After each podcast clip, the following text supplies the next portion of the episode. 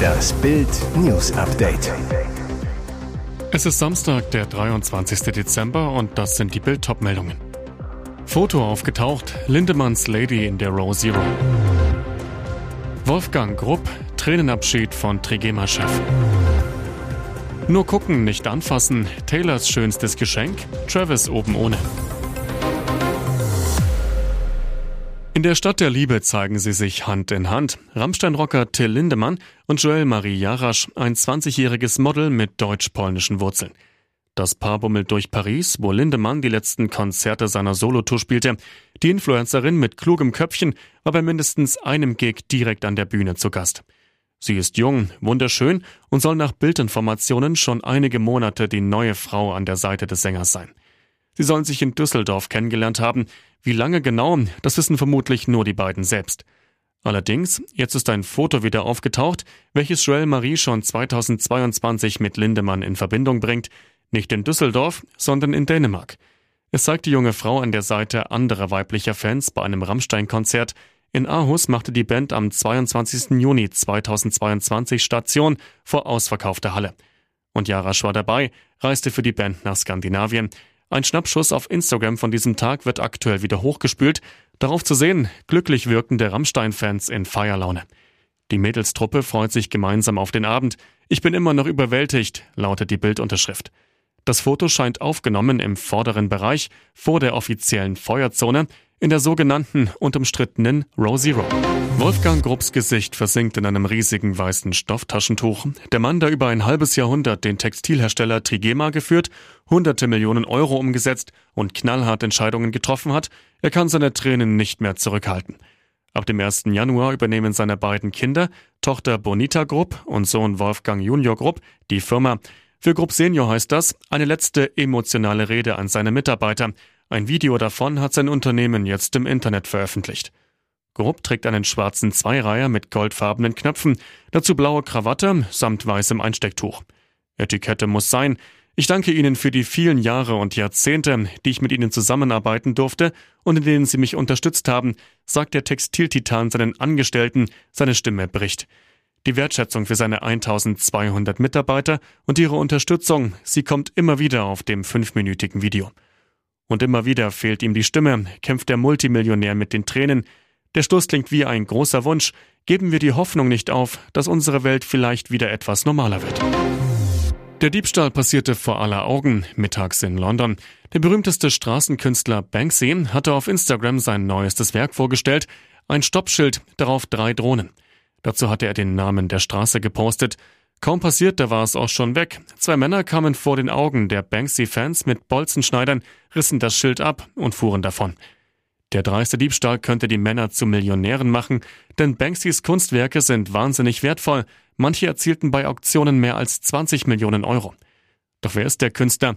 Banksy arbeitet seit den 1990er Jahren als Graffiti-Künstler. Aber keiner weiß, wer er wirklich ist. Ich habe kein Interesse daran, mich jemals zu outen, sagte Banksy einem Kunstmagazin im Interview.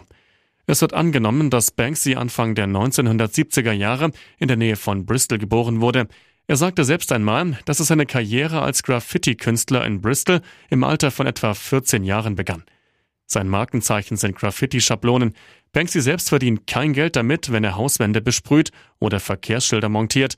Allerdings lässt sich der Brite Bilder von der Agentur Pest Control authentifizieren und vertreiben und dürfte ebenfalls sehr wohlhabend sein.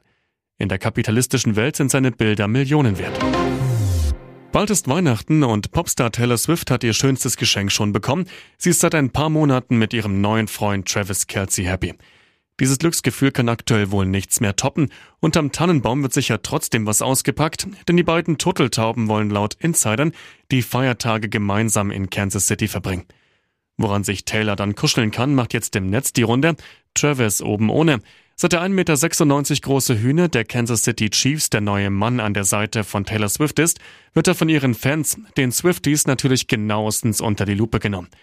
Und die wollten offenbar auch unbedingt wissen, wie der US-amerikanische Footballstar Travis Kelsey unter seinem Sportshirt aussieht. Keine Frage, Taylor weiß längst, wie ihr Liebster ohne Klamotten aussieht. Doch da jetzt ein altes Video im Netz die Runde macht, kann nun nochmal jeder sehen. Zum Kuscheln bietet Travis Kelsey ordentlich Matte. Mit breitem Grinsen und vollem Brusthaar ließ sich der NFL-Star vor ein paar Jahren vor laufenden Kameras in einem Spa verwöhnen. Dass man für Blubberbäder und Massagen seine Klamotten ablegen muss, ist klar. Und so lief auch Travis Kelsey gut gelaunt oben ohne und untenrum nur mit einem Handtuch bedeckt durch die Gegend. Was für ein Anblick. Und jetzt weitere wichtige Meldungen des Tages vom Bild Newsdesk. In nur fünf Monaten steigerte Bundesliga-Neuling William Pacho seinen Marktwert von 9 auf 24 Millionen Euro. Damit ist der Abwehrstar zwar nicht der teuerste Frankfurter im Kader, aber der, für den womöglich jetzt schon am meisten bezahlt wird. 40 Millionen Euro stehen im Raum, falls Real Madrid wirklich ernst macht und den Verteidiger von Eintracht Frankfurt verpflichtet. Die Königlichen haben in der Verteidigung viele Verletzte. Jetzt zog sich auch noch Ex-Münchner David Alaba einen Kreuzbandriss zu. Pacho ist Eintrachts größter Gewinner der Vorrunde. Fast fehlerlos in 25 Spielen. Ein Zweikampfmonster, wie bei der Mega-Rettungsgrätsche gegen Leverkusen, als er nach 60 Meter Sprint von hinten gegen Teja klärte und das sichere 0 zu 4 verhinderte. Dazu spielte er mit links starke Flugbälle hinter die gegnerische Abwehr. Was dem Hühnen noch fehlt, sind Tore. Es sind die kleinen Freuden. Seit 2010 wird der deutsche Nationalspieler des Jahres vom Fanclub Nationalmannschaft gewählt. Mit einem einfachen Konzept. Jeder, der möchte, darf und kann bei einem Voting mitmachen, dabei einen Spieler auswählen und diesem seine Stimme geben. Und in diesem Jahr ist alles anders, denn plötzlich führt Emre Can. Der BVB-Kapitän ist in diesem Jahr im DFB-Dress nicht zwingend aufgefallen. Von elf Spielen absolvierte er nur zwei über die volle Distanz, verpasste fünf Partien komplett. Klingt nicht nach dem Nationalspieler des Jahres, eigentlich. Tatsache ist aber, dass Chan aktuell das Voting mit großem Abstand anführt. Der kuriose Grund, Fans, die den DFB und dessen Voting auf die Schippe nehmen wollen. Auf X entsteht am Freitag die Idee, Chan als Scherz zum Gewinner der Abstimmung zu machen. Mehrere User teilten den Aufruf, Chan zum Sieger zu machen. Innerhalb weniger Stunden steht dieser plötzlich vor seinen Nationalmannschaftskollegen und baut seinen Abstand laufend weiter aus. Auf den Rängen 2 und 3 liegen weit abgeschlagen Stürmer Niklas Füllkrug und Bayerns Jamal Musiala. Doch eine wirkliche Chance haben sie aktuell nicht. Ihr hört das Bild News Update mit weiteren Meldungen des Tages. Asylheimbewohner beklauen Supermarkt, jetzt wird der Edeka-Leiter bedroht. Er machte öffentlich, was täglich in seinem Edeka-Markt passiert. Für hunderte Euro stopfen sich unter anderem Bewohner eines nahegelegenen Asylwohnheims und andere Klaubanden die Taschen voll, verlassen den Laden ohne zu zahlen. Jetzt wird der Regensburger Marktleiter Konstantin Gatzke selbst bedroht. Auf Facebook schreibt Gatzke, leider werde ich gerade durch Ultralinke fertig gemacht. Es wurde mir auch schon per Instagram gedroht. Extreme Linke werfen dem Chef des Edekas im Regensburger Donau-Einkaufszentrum vor, Hetze gegen Flüchtlinge zu schüren. Seinen Facebook-Post hat Gatzke jetzt gelöscht, aber nicht wegen der Drohungen, wie er sagt. Er wolle vielmehr niemandem eine Plattform für Hetze bieten. Er will auch nicht in die rechte Ecke gestellt werden. Er habe selbst einen Migrationshintergrund, sagt der 48-Jährige, beschäftigt Mitarbeiter aus verschiedensten Ländern und habe keine Vorurteile. Auf Anfrage bestätigt die Regensburger Polizei das Problem der vielen Ladendiebstähle. Neben den Drohungen bekommt Gatzke aber auch sehr viel Zuspruch, vor allem von vielen anderen Marktleitern, denen es genauso geht. Hempel war fast raus, doch dann deutscher Darts-Wahnsinn.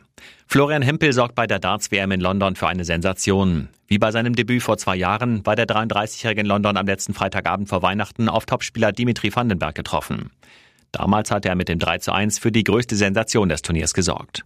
Diesmal war die Überraschung noch größer. Der Deutsche holte eine 0 zu 2 Satzführung auf. Vandenberg hatte bereits einen Matchstart, verpasste aber das Bullseye und Hempel checkte wie aus dem Nichts 151 Punkte. Danach ließ der Belgier zwei weitere Matchstarts aus. Hempel löschte 264 Punkte mit sechs Darts. Er pushte sich und holte mit einem 10-Darter den Satzausgleich. Was für eine Leistung. Der Deutsche war nun nicht mehr aufzuhalten, war im Flow und startet mit sechs perfekten Darts in den entscheidenden Satz. Ein Break, das er unter den Hempel-Hempel-Rufen des Publikums bestätigte. 2 zu 0. Und dann waren es plötzlich nur noch 80 Punkte Rest. Triple 20, Single 10 und Doppel 5. Der Sieg, der ihn unter die Top 64 der Weltrangliste springen lässt und ihm am Ende des Jahres seine Tourkarte für das nächste Jahr sichert. Böse Überraschung für Julian Nagelsmann zu Weihnachten. Der Fußball-Bundestrainer wollte eine friedliche Trennung von seiner Nochfrau Verena Breyer. Doch nun droht ihm ein Scheidungskrieg mit seiner Jugendliebe. 15 Jahre war er mit ihr zusammen. 2018 heiratete das Paar, hat eine Tochter und einen Sohn. Im Sommer 2022 kam das Ehe aus. Nagelsmann ist mittlerweile mit der früheren Bildreporterin Lena Wurzenberger zusammen. Wie Bild exklusiv erfuhr, hat Breyer jetzt die Scheidung beim Familiengericht München eingereicht. Die Verhandlungen über die Trennungs- und Scheidungsfolgevereinbarung laufen aber bereits seit mehreren Monaten, bislang angeblich friedlich. Aus dem engen Umfeld des Paares heißt es, dass sich das Ex-Paar bereits zu etwa 85 Prozent geeinigt hatte. Es soll nur noch um kleinere Details gehen. Und doch beantragte Breyer nun bei Gericht Auskunft über die Berechnung des Zugewinns sowie die Berechnung des Unterhalts für sich und die Kinder. Ein Freund des Trainers sagt zu Bild, Geld ist Julian egal. Er will nur einfach Frieden und Harmonie innerhalb seiner Familie haben. Finanziell großzügiger als er kann man nicht sein. Er sagt auch, die finanzielle Einigung zwischen Julian und Verena stand unmittelbar bevor. Julian war darum sehr überrascht, dass seine Frau nun diesen Schritt vor Gericht geht.